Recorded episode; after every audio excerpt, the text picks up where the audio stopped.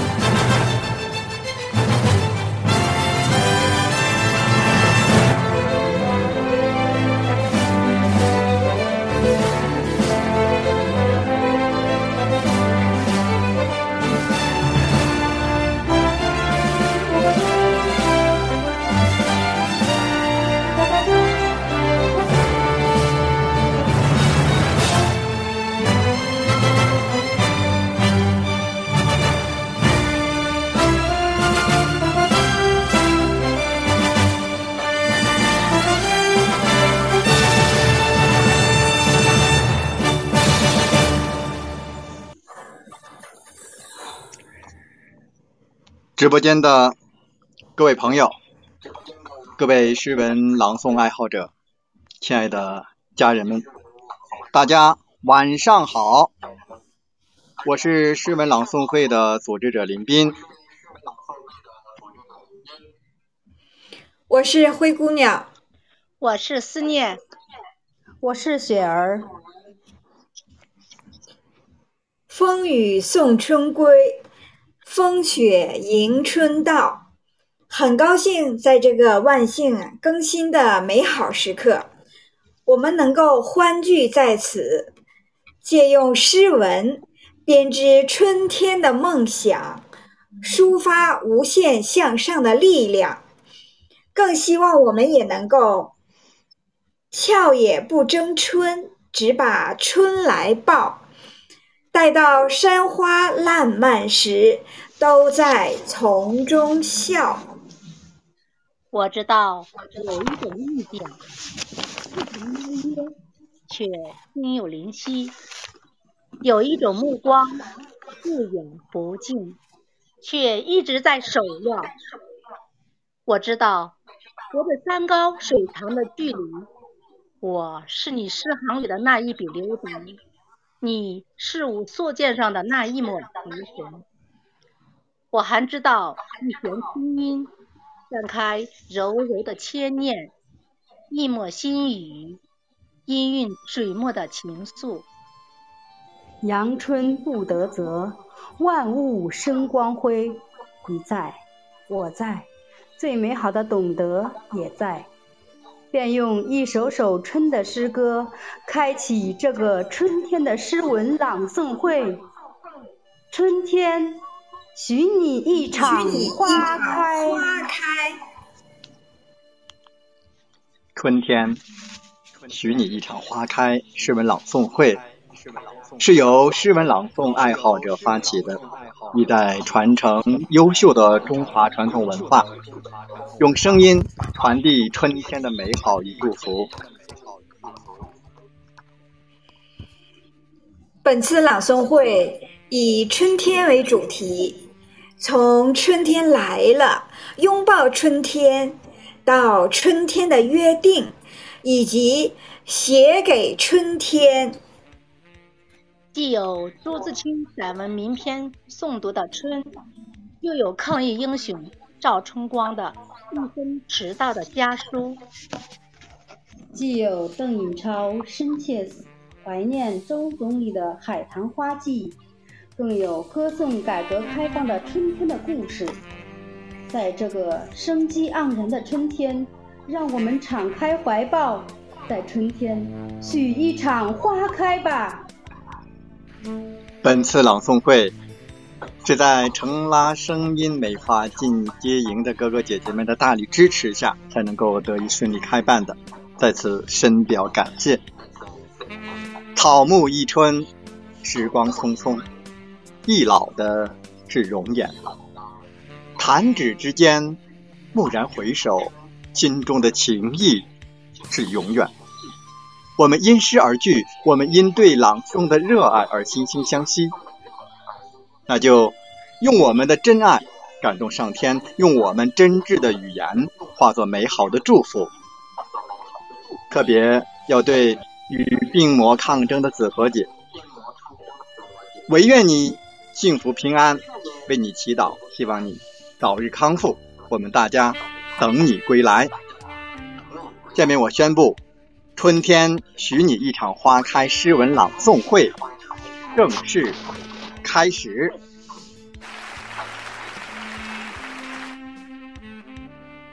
沾衣欲湿杏花雨，吹面不寒杨柳风。正是因为春风总是那般的轻柔，所以让人更加心怀激动。草木知春不久归。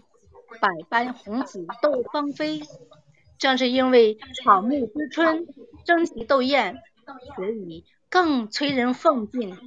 春天这个馥郁幽香的季节要来了，让我们跟随诗人的平仄，感受春的脚步，迎接春天的到来，去欣赏《春天来了》作者远航之帆诵读雪。请欣赏《春天来了》，作者远航之帆，朗诵雪儿。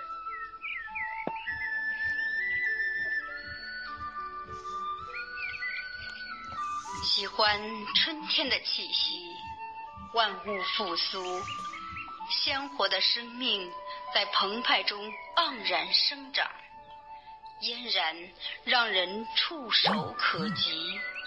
耳边轻拂的春风，涤荡着撩人的春情。风过处，是一季花开的萌动，更有绿叶绽放的新生。春是一个馥郁幽香的季节，极目暖意，蓓蕾枝头摇曳，散发着不张扬的明媚与芬芳。鸟语花香，江柳轻垂，十里画廊无需描摹，墨香轻点，已是这春日里一味无法抵御的诱惑。最是无语动人处，走在春风里，静守绿叶舒展，百花盛放。看，每一股新生的力量在悄然中滋长，如时光里最动情的诗篇，生成眸间葳蕤的风轻云朗。贪恋静守环山脚下时光里的庭院，清风吉日，绿野仙踪，鸟喧花静，一缕融融的春意，在写满暗香的字迹里涌动。三月初春的雪仙子，依然。雪舞银花与春相吻，润泽复苏的大地，给予瑞雪丰年的美丽景致，焕发出春的灵动，泥土的芳香，带着梅花香自苦寒来的坚毅与高洁，冰凌花的素雅与淳朴，美丽的春天来了。美丽的春天来了。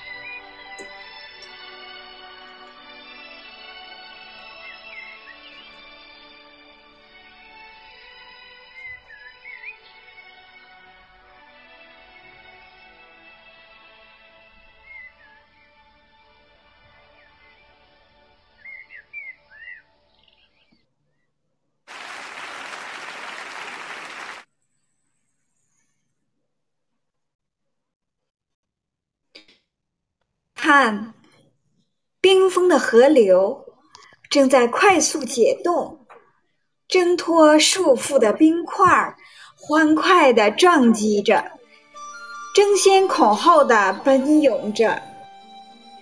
倔强的小草正在奋力地推开最后的冻土，还有那绽放的迎春花正在向人民宣告：春天。已经到来，让他们扬起生命的航帆，走向春天，敞开怀抱去拥抱春天。请欣赏月博西梅的作品《拥抱春天》，诵读子晨。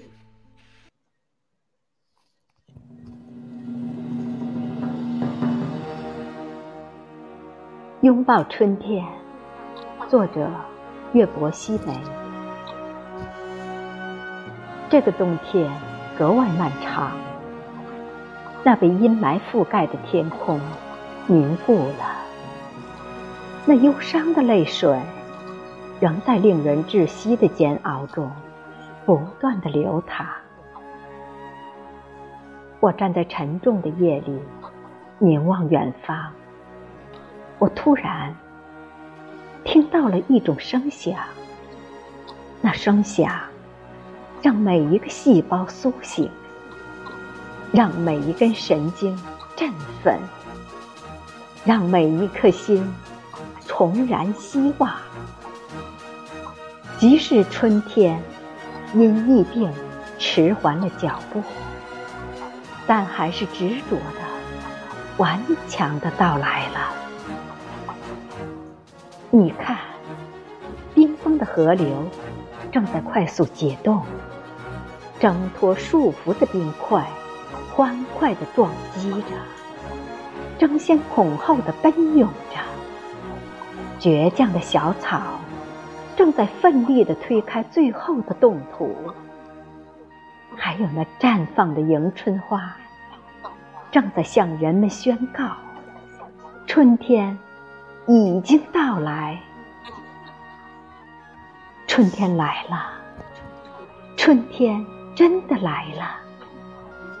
它穿过被阴霾覆盖的灰暗天空，穿过被风暴侵袭、遍体鳞伤的城市。它带着生命蓬勃的希望，一路高歌而来。风雨过后是彩虹，严冬过后必将是温暖的春天。我最亲爱的朋友，请擦干你脸上流淌的泪水，请敞开你。尘封已久的心扉，让旭日和霞光驱散一切阴霾，让坚强和无畏战胜一切灾难，让我们的生命在一次次磨难之后更加坚强，让我们的灵魂在一次次跌宕之后。重新飞翔，我要牵着你的手，在春天的田野里奔跑。我要牵着你的手，在青山绿水间放声歌唱。我要把和煦的春风、灿烂的阳光，送给经历磨难的人们，让他们扬起生命的航帆。走向春天。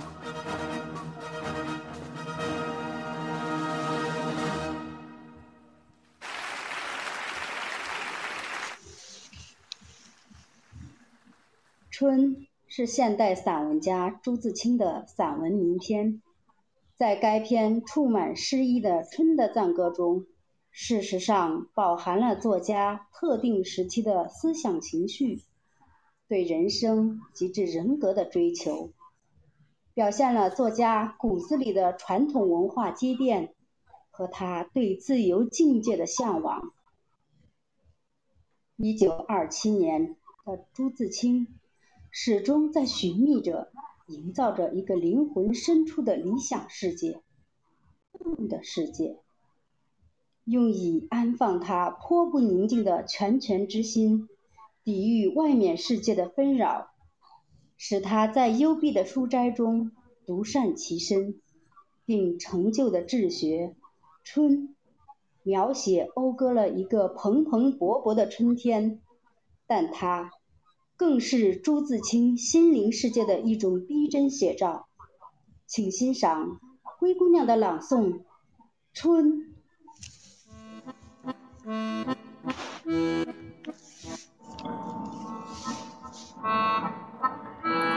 盼望着，盼望着，东风来了，春天的脚步近了，一切都像刚睡醒的样子，欣欣然张开了眼。山朗润起来了，水涨起来了，太阳的脸红起来了，小草偷偷地从土里钻出来。嫩嫩的，绿绿的，园子里、田野里，瞧去，一大片一大片，满是的。坐着，躺着，打两个滚儿，踢几脚球，赛几趟跑，捉几回迷藏。风轻悄悄的，草软绵绵的。桃树、杏树、梨树，你不让我，我不让你，都开满了花儿，赶趟，红的像火，粉的像霞，白的像雪。花里带着甜味儿，闭了眼，树上仿佛已经满是桃、杏、梨儿。花下成千成百的蜜蜂，嗡嗡地闹着；大小的蝴蝶飞来飞去，野花遍地是，杂样有名字的，没名字的，散在草丛里，像眼睛。像星星，还眨呀眨的。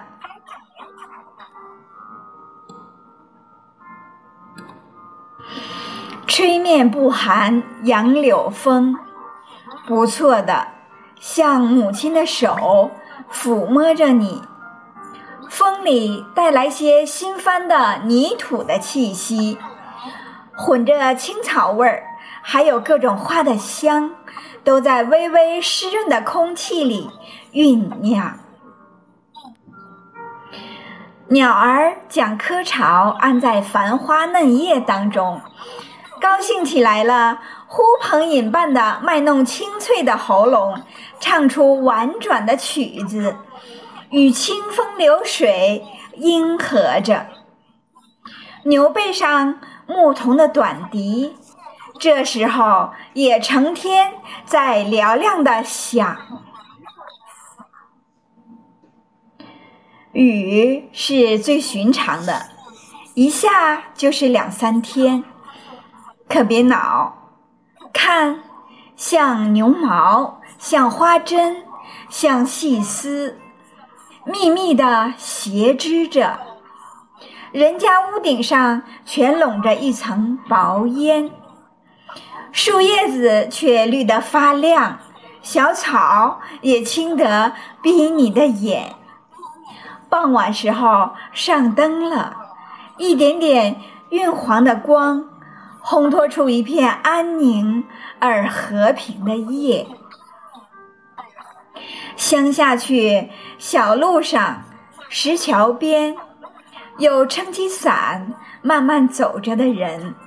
还有地里工作的农夫，披着蓑，戴着笠的，他们的草屋稀稀疏疏的，在雨里静默着。天上风筝渐渐多了，地上孩子也多了，城里乡下，家家户户，老老小小，他们也赶趟似的。一个个都出来了，舒活舒活筋骨，抖擞抖擞精神，各做各的一份事儿去。一年之计在于春，刚起头，有的是功夫，有的是希望。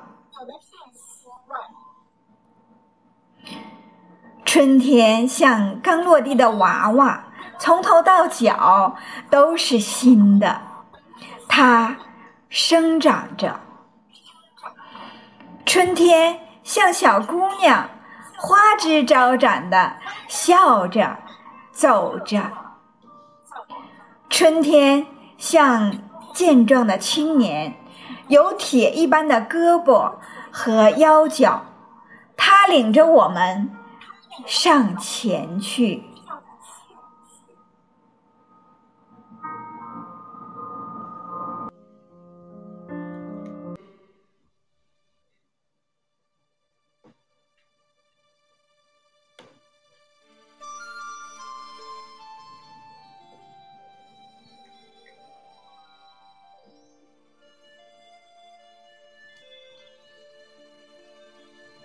当代诗人戴叔龙的在《秋鸡亭》中说：“燕子不归春事晚，一听烟雨杏花寒。”北宋宰相王居家临归的宫词其一这样写：“燕子出来雨纷纷，一声声报内家亲。”这燕子历来就和春天息息相关，而我们。更加熟悉的，就是王谢堂前燕，飞入寻城百姓家。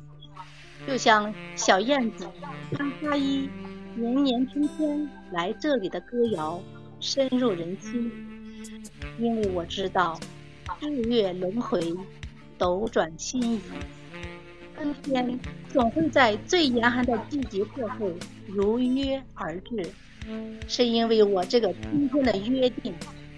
请欣赏燕子的朗诵，《春天的约定》。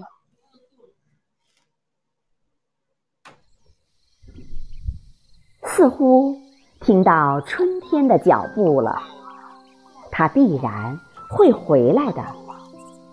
春天与大地有一个天荒地老的契约，明月见证，山河见证，春天如约而至，不是给尘世来兑现承诺的，它是给。潜入冻土里的种子，蛰伏在黑暗中的生灵，冰封在溪流里的鱼儿，孕育在枝干中的苞芽，来兑现承诺的。春天要为隐忍的、苦难的、期待的生命打开束缚他们的枷锁。当春风赶走了寒冷，新鲜的生命喷薄而出。被春风吻过的花苞欣然绽放。岁月看似无情，生命却总能获得重生。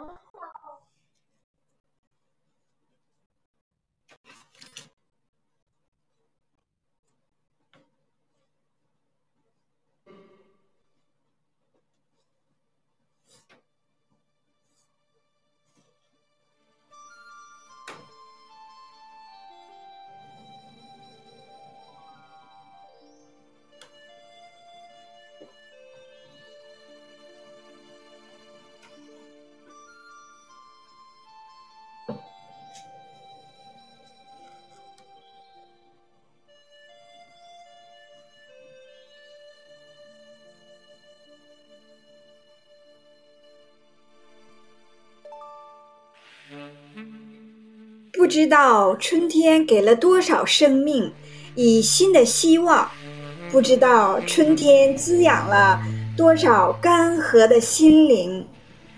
当春风拂去寒冬的冷酷，当春雨滋润着万物生灵，不知道你又有多少话语要写给春天呢？此刻，让我们共同欣赏。写给春天，作者李永军，诵读妙仪。写给春天，作者李永军。春雨滋润着万物生灵，此刻映入眼帘的是新绿、嫩绿、鲜绿、翠绿。满眼的绿色，温暖着我们的视线，抚慰着我们的心境。那星星般闪动的一点点红，一点点黄，一点点粉，一点点紫呀，也惊喜着我们的目光。于是，开始在春天漫步。踩在松软的泥土上，才知道生命的温床是如此的平实。只要季节的老人飘然而至，所有沉睡的种子都可以在这里孕育，并赋予生命一种变幻的姿态。春，绝对是一幅饱蘸着生命繁华的画卷。无论是破土而出的，还是含苞待放的；无论是慢慢舒展的，还是缓缓流淌的，也无论是悄无声息的，还是嘤嘤冬的尽的东高桥的东的尽头，最为为最为那最为柔媚的第一缕春光，光相拥而至，把无限的生机带给世界。春春春，也是一拱彰显着生命神奇的画廊。你看，每一种生命都有自己特定的形特定的形态，而每一种特定的形态都包含着特定的生命信息。无论是高大的、大的，还是弱小的，都要经历着。有生也有死的历程，也都有稚气和成熟的时节。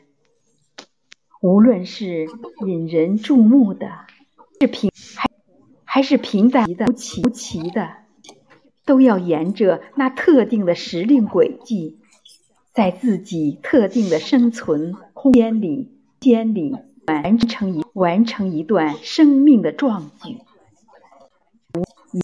也无论生在富饶生在富饶的家园，让人在春天里天里感受到严冬的清冷及肃杀及肃杀，但这毕竟只是暂只是暂时的。春姑娘早已来到人间，正用他的手为自然涂抹着绚烂多姿的色彩。春风已吹醒了万物，春天的到来已势不可挡。生于春天，长于四季，对春自有一份独特的感受。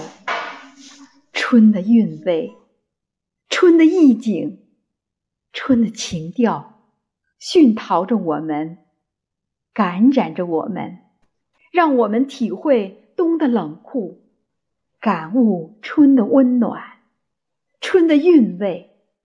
风雨过后是春天，把握住自己的梦想，承受人生的历练。这就是春，用不爱和温暖谱写生命的旋律，让我们真真切切感受到大自然最神奇的美丽。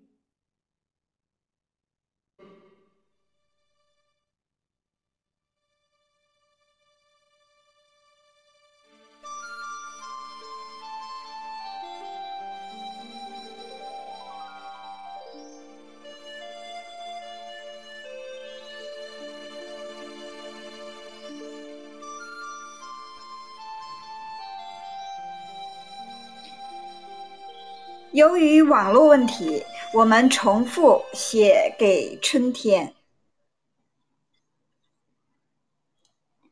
不知道春天给了多少生命以新的啊春天滋养。当春风拂去寒冬的冷酷，当春雨滋润着万物生灵，不知道。你又有多少话语要写给春天呢？此刻，让我们共同欣赏《写给春天》，作者李永军，诵读写给妙仪，作者李永军。春雨滋润着万物生灵，此刻映入眼帘的是新绿。嫩绿、鲜绿、翠绿，满眼的绿色，温暖着我们的视线，抚慰着我们的心境。那星星般闪动的一点点红，一点点黄，一点点粉，一点点紫呀，也惊喜着我们的目光。于是。开始在春天漫步，踩在松软的泥土上，才知道生命的温床是如此的平实。只要季节的老人飘然而至，所有沉睡的种子都可以在这里孕育，并赋予生命一种变幻的姿态。春，绝对是一幅饱蘸着生命繁华的画卷。无论是破土而出的，还是含苞待放的；无论是慢慢舒展的。还是缓缓流淌的，也无论是悄无声息的，还是莺莺絮语的，只要季节老人把春的帷幕拉开，他们就会用自己独特的方式，在这里汇演自然那神奇的活力。于是，开始在春天漫游，披着柔媚的春光。让略带甜意的风从身边掠过，就会领悟到春的气息里其实包含着一种最令人感动的柔情，也会觉得大自然就是一位奇特的母亲，她竟选择在万物萧条的冬的尽头，将千姿百态的生命在磨难中孕育而出。让他们踏着那最为柔媚的第一缕春光，相拥而至，把无限的生机带给世界。春，也是一拱彰显着生命神奇的画廊。你看，每一种生命都有自己特定的形态，而每一种特定的形态。都包含着特定的生命信息，无论是高大的，还是弱小的，都要经历着有生也有死的历程，也都有稚气和成熟的时节。无论是引人注目的，还是平淡无奇的，都要沿着那特定的时令轨迹。在自己特定的生存空间里，完成一段生命的壮举，也无论是否有名有份，无论是生在富饶的家园，还是长在贫瘠的沙土，无论是生在在春天广袤的胸怀里，万物萌生，用自己独特的方式，用尽全部的热情。谱出一曲生命的颂歌，感悟春天，体味春风。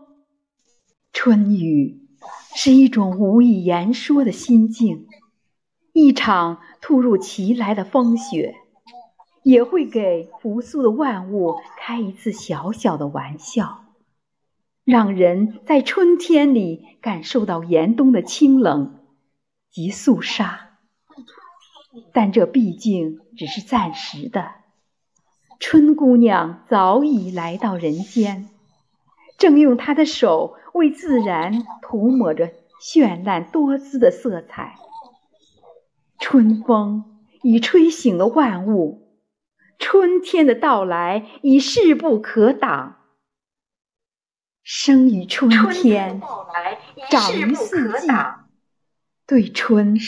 自有一份独特的感受，春的韵味，春的意境，春的情调，熏陶着我们，感染着我们，让我们体会冬的冷酷，感悟春的温暖，春的韵味。风雨过后是春天，把握住自己的梦想。承受人生的历练，这就是春，用博爱和温暖谱写生命的旋律，让我们真真切切感受到大自然最神奇的美丽。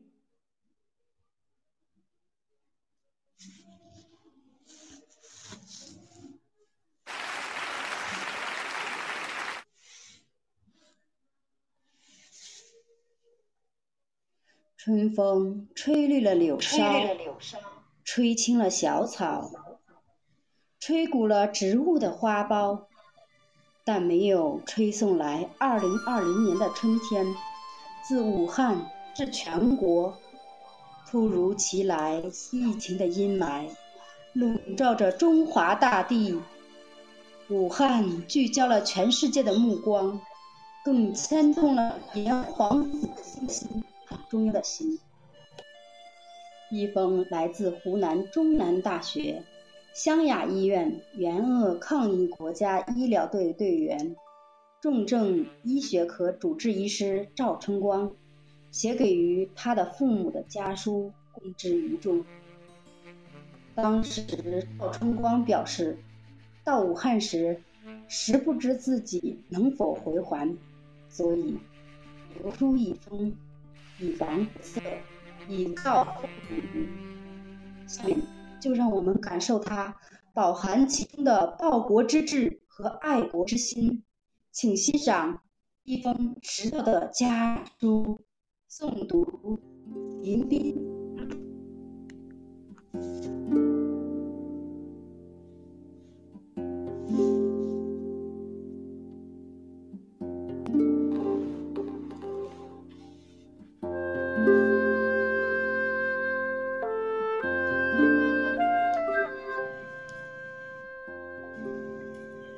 父母大人，敬起。儿领命离乡赴鄂，已有一周。衣甚暖，食颇饱，眠极安。父母勿念为盼。疫事一起，情形颇烈。武汉三镇。尽为病途，儿自领命，无一日不着白衣，无一日不在前线，施针药，救死伤，施我所学，即有所得，不敢半点儿戏，不敢一丝懈怠，唯望不负二老所嘱，医院所托。国家所命，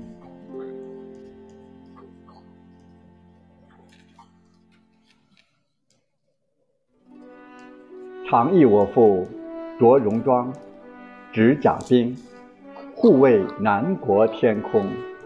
兵锋所指，宵小不敢窜犯。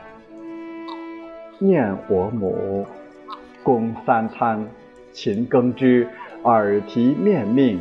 受刑摒弃，养育之恩，日日挂怀。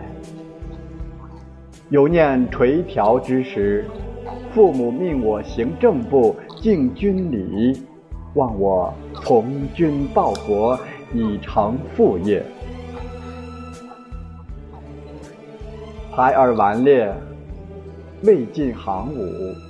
唯报国之心，时时不敢涣散。今异事一起，儿自请缨，导火而行，生死不念。唯有我父，入不知热；唯虑我母，寒不知冷。星汉两城。相隔甚远，不能绕膝床前而颇念之。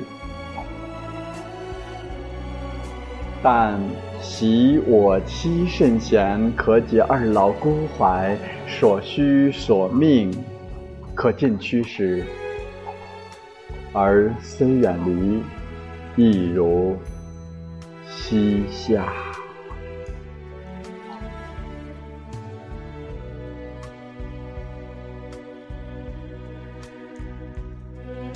此役万余白衣共赴国难，成功之日相去不远。苍苍者天，必佑我等忠勇之士；茫茫者地，必成我等全全之心。待照归来之日，忠孝一成两全。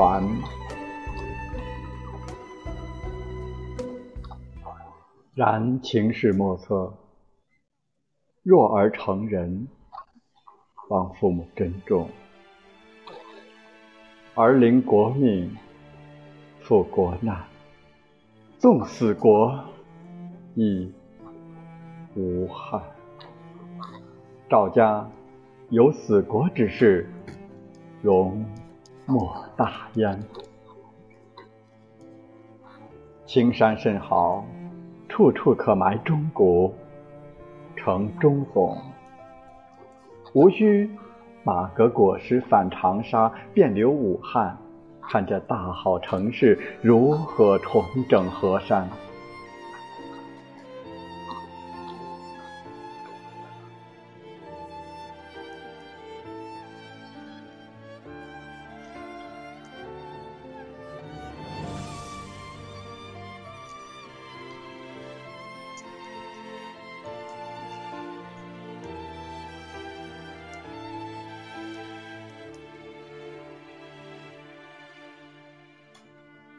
日后我复饮酒，如有酒花成簇，聚而不散。正是顽劣孩儿来看我父，我母真知，如有先生成节，屡礼不开。便是孩儿春光来探我母，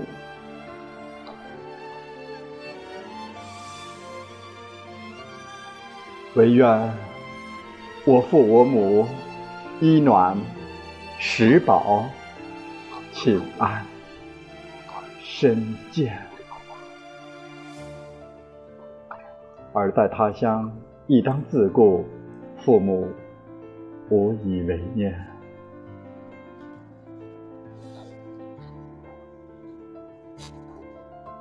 时时戎马未歇肩，不惧坎坷不惧难，唯有牺牲多壮志，不破楼兰终不还。活小儿春光断手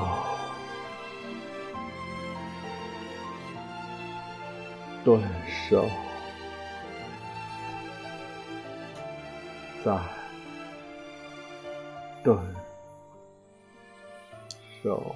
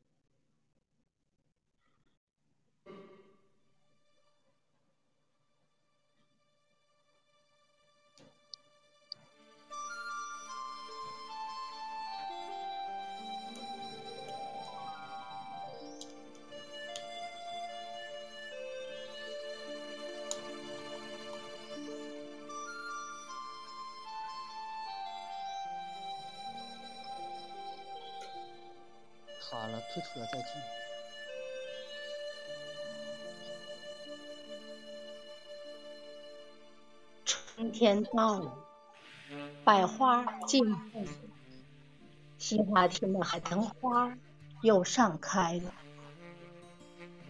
海棠花开的时候，叫人那么喜欢；但是花落的时候，它又是静悄悄的。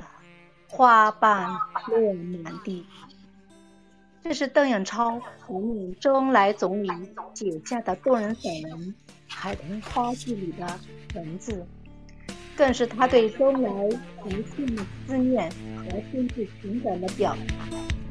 今年的一月八日是周来总理逝世四十七周年纪念日，我们共同表达敬爱的周总理致心感。《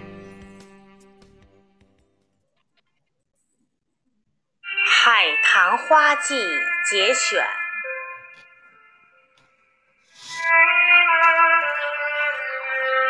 春天到了，百花竞放，西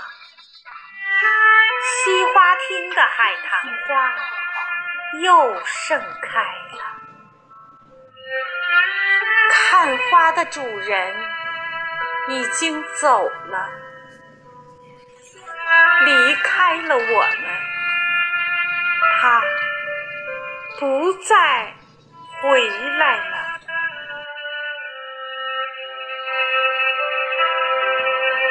你不是喜欢海棠花吗？解放初期，你偶然看到这个海棠花盛开的院落，就爱上了海棠花，也就爱上了这个院落，选定这个院落。到这个盛开着海棠花的院落来居住，你住了整整二十六年，我比你住的还长，到现在已经是三十八年海棠花现在。依旧开得鲜艳，开得漂亮，招人喜爱。海棠花开的时候，叫人那么喜爱；但是花落的时候，它又是静悄悄的，花瓣落满地。有人说，落花比开花更加好看。龚自珍在《己亥杂诗》里说：“落花不是无情物，落化作春泥更护花。”你。不在了。可是，每到海棠花开放的时候，常常有爱花的人来看花，在花前树下，大家一边赏花，一边怀念你，想念你。你离开了这个院落，离开了他们，离开了我们，你不再回来了，你到哪里去了呀？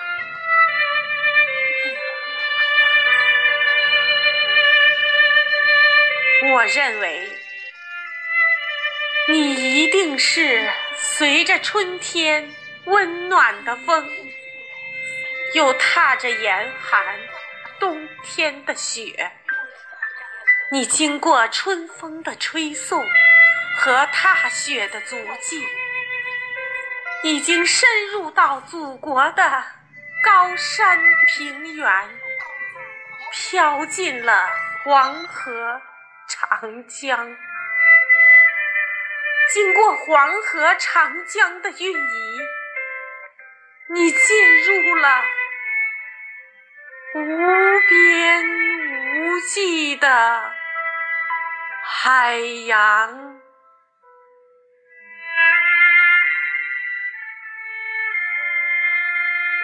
你不仅是为我们的国家，为我们国家的人民服务，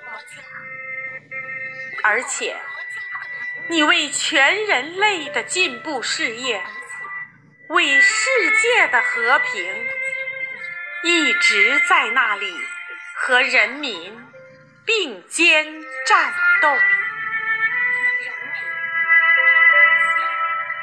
同志、战友、伴侣，听了这些，你会含笑九泉的。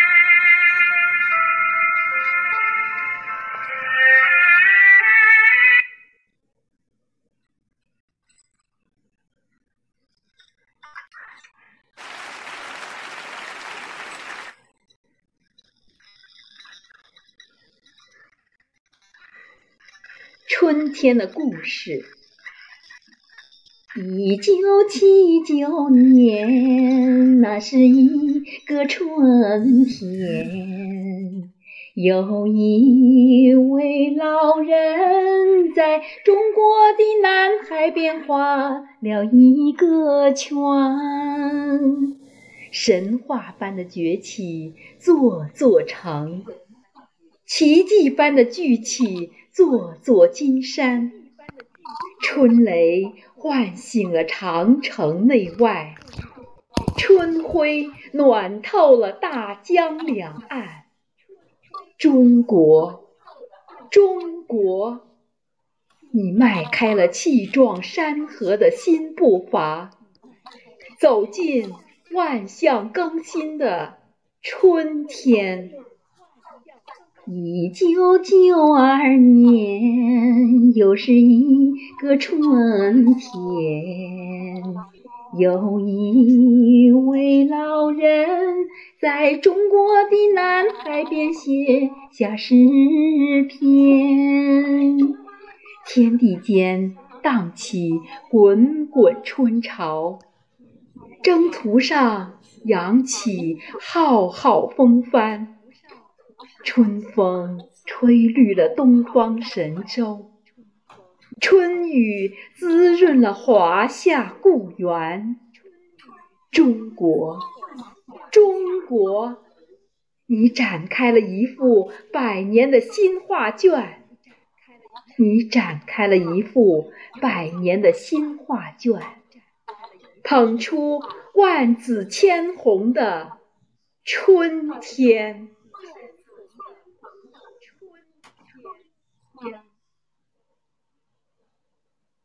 中国的改革开放取得了举世公认的成就。改革开放以来，中国发生了翻天覆地的变化。邓小平是我国改革开放的发动者和总设计师。歌曲《春天的故事》。就歌颂了邓小平对我国改革开放的伟大功绩。下面为大家讲述的是《春天的故事》的故事。怀揣两千元，只身闯深圳。怀揣两千元，只身闯深圳。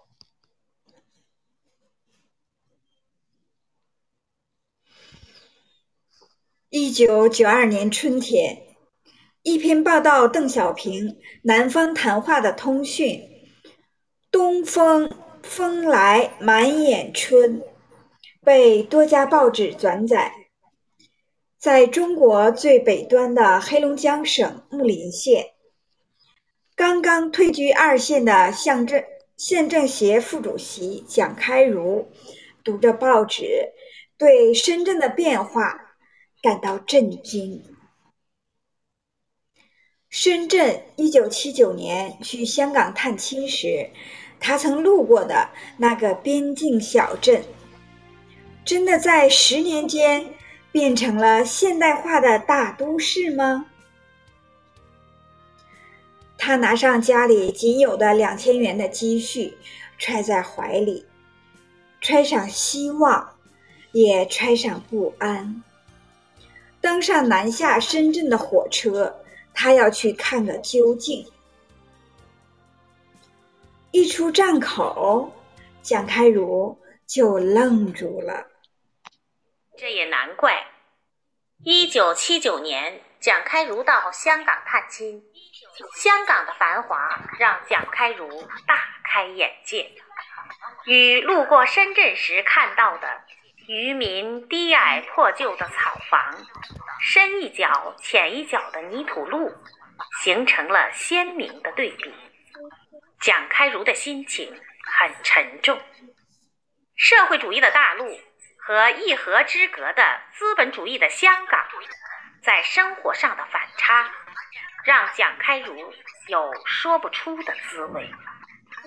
此时此刻。站在深圳火车站的蒋开儒，不由得再一次睁大了眼，盯着邓小平为深圳火车站题写的“深圳”二字，心里有一种说不出的轻松感。正是因为邓小平的解放思想，深圳才变了样。蒋开儒的脑子里顿时闪出了。啥时候为邓小平写点什么的念头？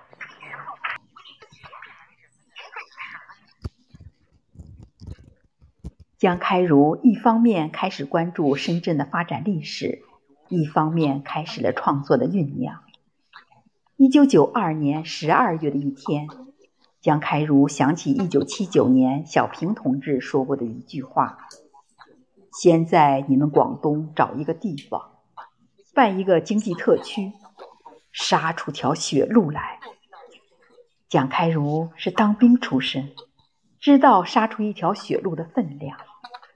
南方谈话时，邓小平又讲了：资本主义有计划，社会主义有市场。计划和市场都是手段，不是社会主义和资本主义的本质区别。蒋开儒觉得大脑一下被接起了笼布。思想像蒸馒头的篦子开了孔，开了窍，一个个镜头从脑子里跳了出来。小平同志站在中国的大地图前思考，寻找着中国经济腾飞的突破点，在中国的南海边找到了深圳，就在这个地方画了一个圈。这个感觉一出来。词如江水般滔滔涌流，很快，春天的故事的诗稿就写好了。蒋开儒把诗稿投到《深圳特区报》，于一九九三年一月七日发表出来了。蒋开儒看着样报，激动的心都要跳出来，因为这首诗的发表是对邓小平功绩的肯定。作曲家很久都找不着调。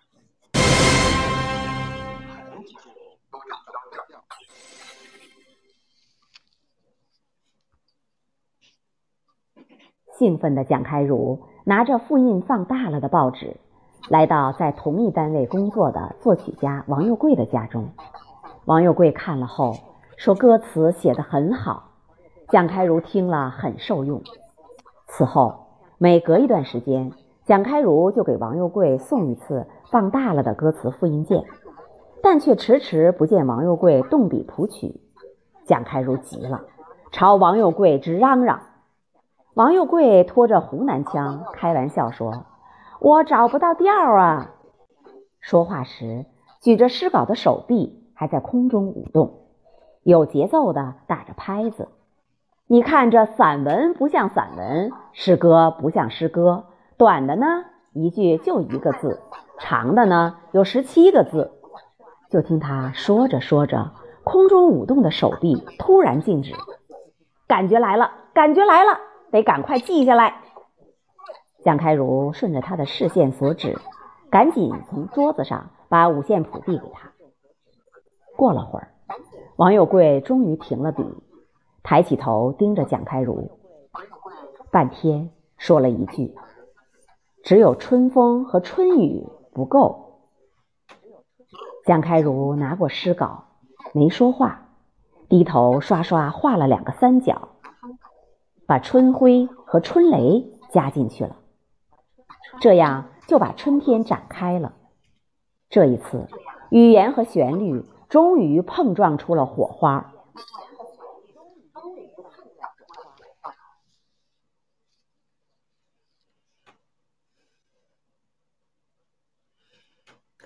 凌晨三点，晚上睡梦中的王幼贵醒了，就再也睡不着了，总感觉还不是很合适。但一时半晌又说不出这种感觉。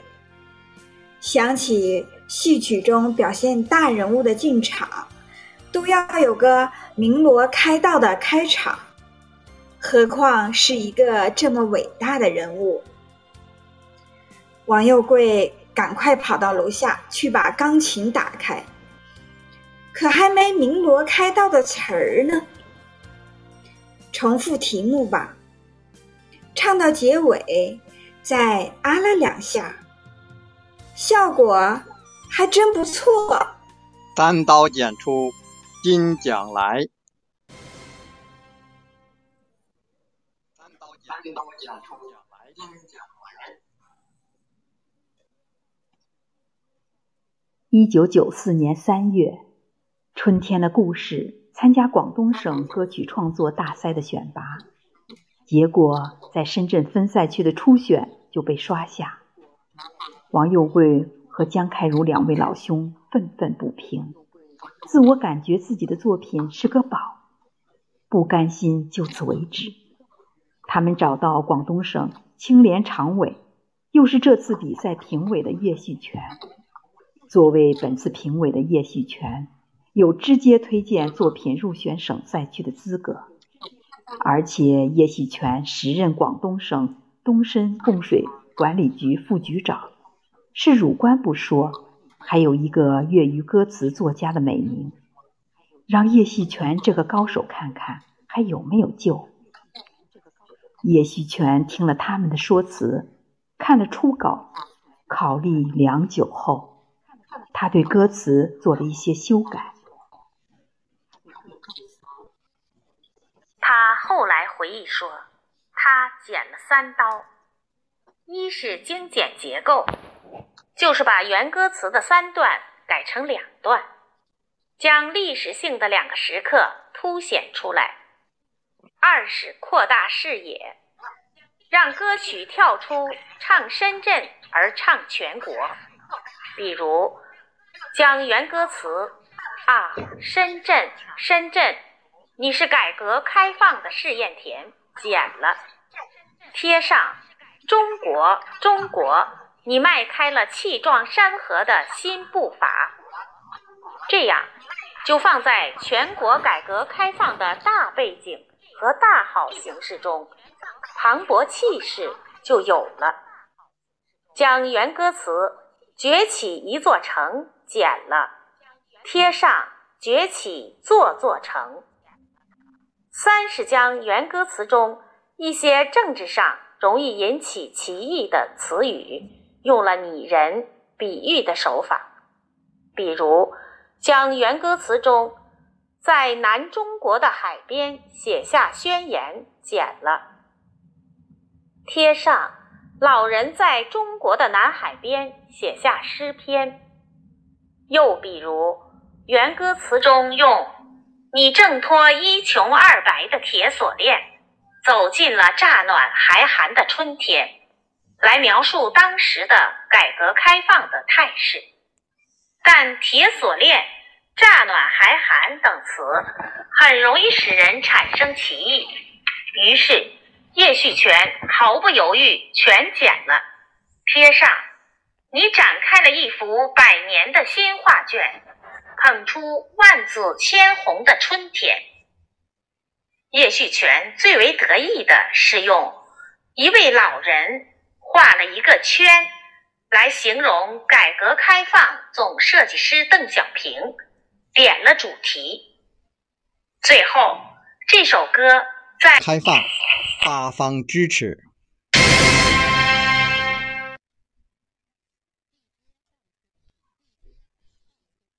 春天的故事获奖了，这让叶旭全三人很受鼓舞。他们有了一个更大胆的想法，就是让春天的故事走得更远，走向全国。二十世纪九十年代的中国，MTV 在中国还是一个比较新的概念，刚刚起步。拍摄一部 MTV 至少也要十多万元。叶旭全。想起他家乡东莞一个富裕起来的雷姓同学，他立即启程奔向家乡东莞。事情出乎叶细全意料，老板同学听了歌，听了叶细全要钱的意思。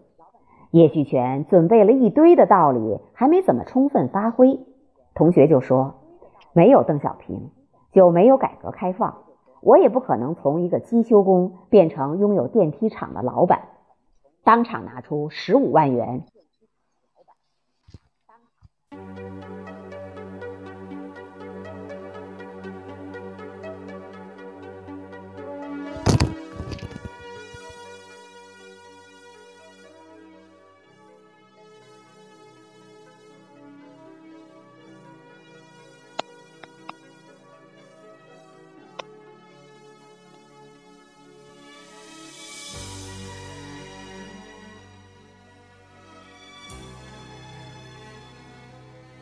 春天的故事手稿已被深圳博物馆收藏。这份薄薄的手稿上，一个个音符，一个个汉字，都凝聚着中国人民对邓小平的深厚感情，也表达了人民对改革开放取得的成绩的衷心赞美。它像一座丰碑，永远屹立在中国人民。一九七九年，那是一个春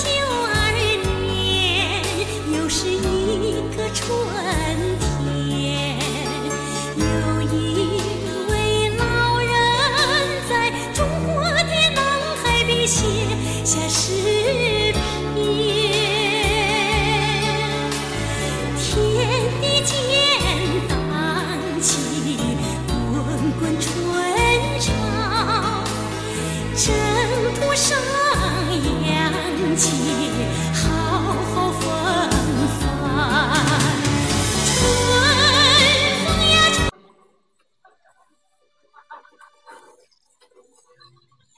春天的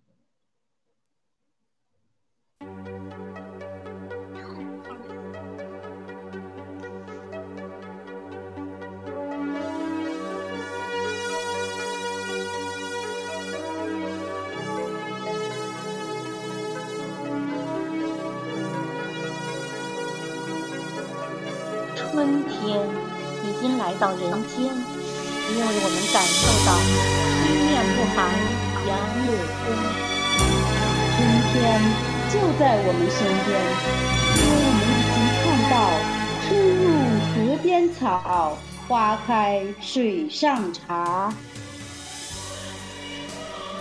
奋进的春天，奋跃的中国，万里河山，富富民风，大美中华，万象更新的春天，更彰显出中国无惧风雨的强大韧性，汇聚成中国行稳致远的澎湃动能。新的春天，新的征程。春天学一场花开诗文朗诵会到此结束，朋友们，再见。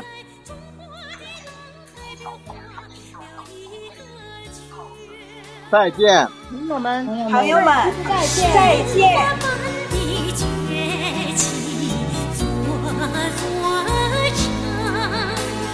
奇迹般的聚起座座金山。